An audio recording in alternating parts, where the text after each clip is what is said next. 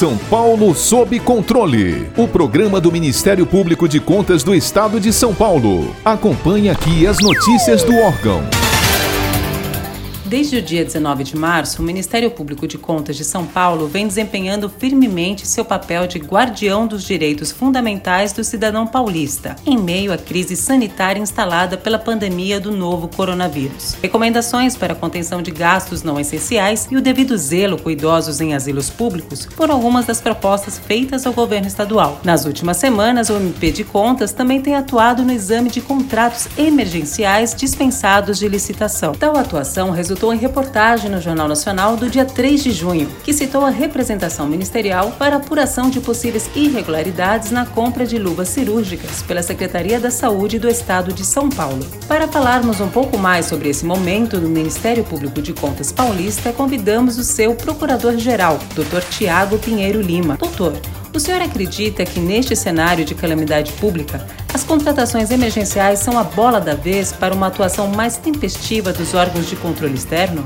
O momento é importante e a sociedade exige dos órgãos de controle esse cuidado especial e uma atenção focada nessas contratações emergenciais. O gestor público não terá um cheque em branco, ele tem alguma flexibilização dada pela legislação em razão dessa situação de calamidade pública, mas o Ministério Público de Contas e o Tribunal de Contas estão atentos, atuando conjuntamente para evitar abusos no uso dessa contratação direta com fundamento na emergência. Portanto, é necessário que os órgãos jurisdicionados, o Estado e os municípios tenham a noção e a ciência e a importância do momento que nós estamos vivendo e façam um bom uso dos recursos públicos, porque qualquer desvio será certamente apontado pelos órgãos de controle.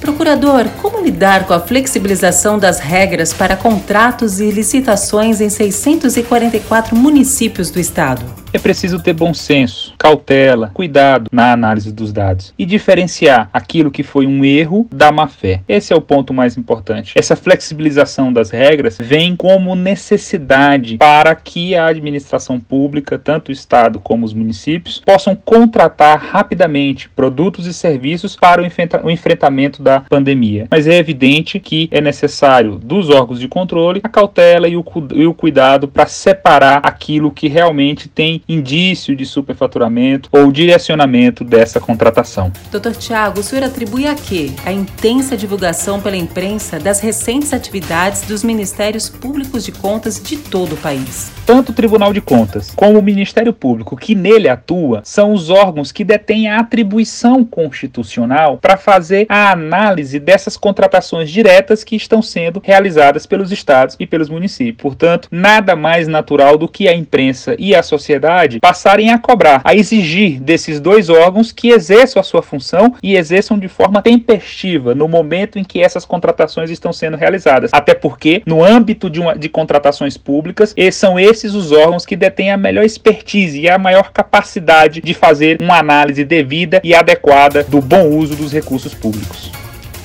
Para ficar por dentro de outras notícias do Ministério Público de Contas de São Paulo, siga-nos nas redes sociais ou acesse o site www.mpc.sp.gov.br.